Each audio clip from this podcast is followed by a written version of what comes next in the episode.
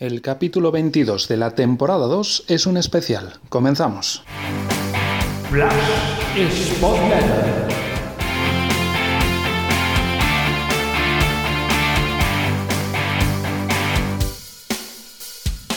Hola, es lunes, es mediodía, estoy en el centro de Madrid. ¿Quién está a mi lado? Pues la persona mm, autora del gol más increíble que yo he visto desde una grada. Te lo habrán recordado mucho. Eh, Hugo Perico Pérez, eh, todo el mundo del Sporting ya sabría al decir yo esto quién eres. Eh, bueno, estos días por Madrid y como te digo, te habrán recordado mucho ese gol, ¿no? Sí, ¿qué haces Pablo? Bien, bien, mucho, muchísimo. Aparte, además, me agarré llegado de, Gijón también, que estuve este fin de semana. Y sí, es inolvidable. Ah, Este ese gol, tal del Sevilla, me gustó mucho. Después hubo uno del Atlético de Madrid que, que anularon y que, que no había sido ningún tipo de infracción. Pero yo siempre me llevo de la gente el hecho de, de que pasan los años, pasan los años y siempre uno lo siguen recordando con cariño, con afecto. Yo siempre digo que el jugador de fútbol en un momento termina y lo que queda es la persona. Y a mí me ha gustado, después de ir creciendo, quedar mejor como persona y no tanto como jugador. Como jugador quedas bien, pero después se te olvida. Pero cuando, cuando sos una persona que tiene palabra, que vuelve, que cotidianamente eh, renueva los vínculos con, con un lugar donde yo siempre digo que es mi segunda casa, eh, cada vez que yo me meto en las redes sociales o algo me muestran el cariño siempre, pero siempre con la, con la misma intensidad. Y cada vez que estoy por Gijón se me, se me achica el tiempo porque no puedo prácticamente ver a todas las personas que quisiera ver. Estamos en plena calle, por eso se oye tanto ruido y lo Ah, estamos sí, grabando sí. Con, con un teléfono móvil, no con micrófono como suelo grabar yo el podcast, pero sí que quería, después de haber tenido una charla contigo, pues darle esta sorpresa a los sportingistas que siguen mi, mi podcast. Eh, se lo había anunciado que iba a conocer en persona por fin a un ex del Sporting que yo llevo manteniendo trato pues desde hace 15, 16 años, pero siempre vía telefónica, vía videollamada, vía WhatsApp y nunca nos habíamos visto cara a cara, así que No. estando en Madrid como estabas estos días era eh, un pecado para mí si no hubiese venido a, a saludarte y a, y a conocerte cara a cara. Era recíproco, era Ah. recíproco. Aparte, todo tardó, pero se llegó. Se llegó a esa parte. Vos fuiste eh, una de las personas que también eh, motivó con- junto con Rubén el hecho de, de- de ese programa, de ese programa tan merecido y meritorio para mí, que fue para todos mis compañeros y todo, de, de- del Lleida y de los 25 años. Creo que fueron, eran 25, 25 años. 25 años del Lleida. Y aprovechando que estuviste en Gijón, tienes ya la bufanda eh, en honor a Sabuy sí. de ese partido, ¿no? Sí, sí, sí, porque me parece que eso, eso, no- eso nos permitió a, a saber qué hacíamos todos, en qué estábamos, en juntarnos, en saludarnos para cumpleaños. Y ustedes me parece que todavía no han tenido momento para, para saber en cada uno de nosotros, si nos preguntaran a sola qué significa eso, muchísimo, muchísimo porque, a ver, eh, yo con algunos estaba conectado, pero otros los, perdés, porque en realidad la vida después no sabe dónde están. Y hoy estar todos en un grupo de WhatsApp y saludarnos por un cumpleaños, o por algo importante, o para darnos fuerzas por alguna situación especial que alguno la necesite, y ponerse a disposición, eh, eso llena el alma. Y más con gente que compartiste vestuario, alegrías, penas, eh, eh, triunfos, derrotas, empates, todo.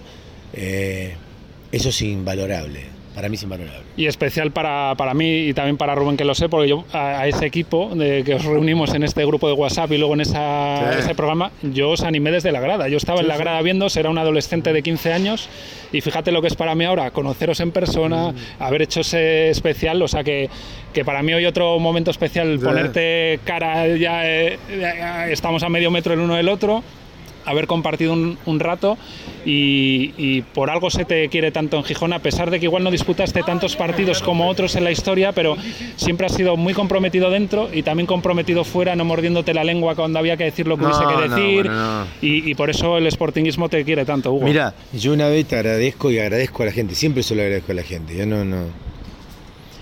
Yo soy de, la- de- Un día me dijo, siempre, nunca me voy a olvidar, un día me dijo Enrique Castroquini, me dice, chaval, me dice. Me dice, nunca he visto, nunca he visto eh, el feeling eh, tuyo con la gente. Y yo me quedé, viste, y dije, ah, brujo, vos me lo decía a mí. Le digo, ¿y vos?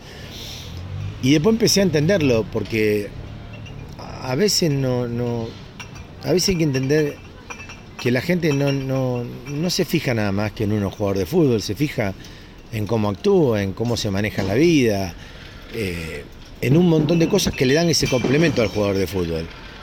Y, y nada, la vida, la vida es como es. Mira, yo no, no, yo por, por mi temperamento y por decir las cosas como son, me he perdido muchas cosas, pero no soy ni de esos jugadores ni de esas personas que se guardan el decir un montón de cosas por el solo hecho de trabajar en el club donde se va. Yo no lo voy a hacer nunca. A mí no me gusta. Y cuando digo que algo no me gusta, no me gusta.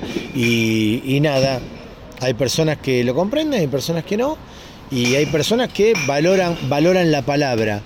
Y un montón de cosas eh, de otra manera.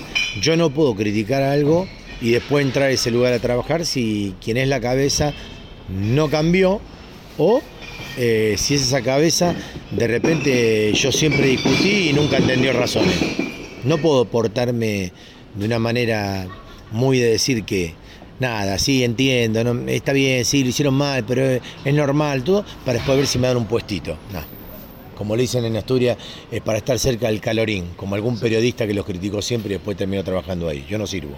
Y ya la última, Hugo, sigues desde Argentina al Sporting y estos días desde Siempre. Madrid y desde Gijón también. Eh, ¿Qué te está pareciendo?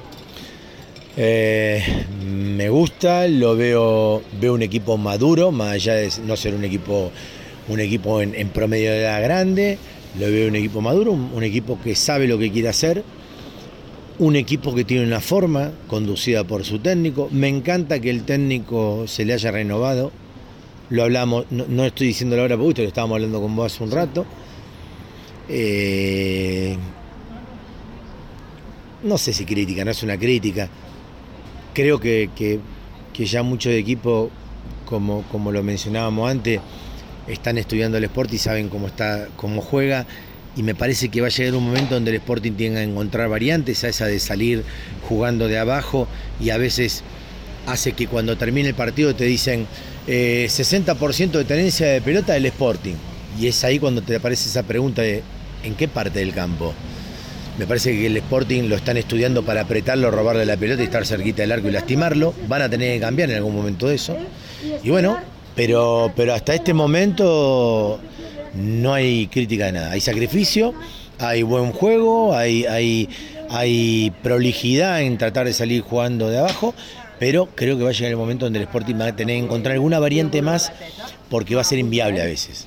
Pues nada, Hugo, que gracias por estos minutos de No, grabación. Una pena que justo nos haya coincidido que si el camión de la bombona, No, que si las botellas de no, cristal, que nos perdonen los Lo- oyentes si se ha oído con ruidos y demás de fondo, pero justo no había ruido en la calle y ha empezado a hablar Hugo y, Ah, y- todo el mundo aquí con, con, botellas de cristal y, con, y demás. Pero bueno, ha sido una charla espontánea y un regalo para los sportingistas. No, un saludo, saludo a todos lo- los que te siguen el podcast ahí.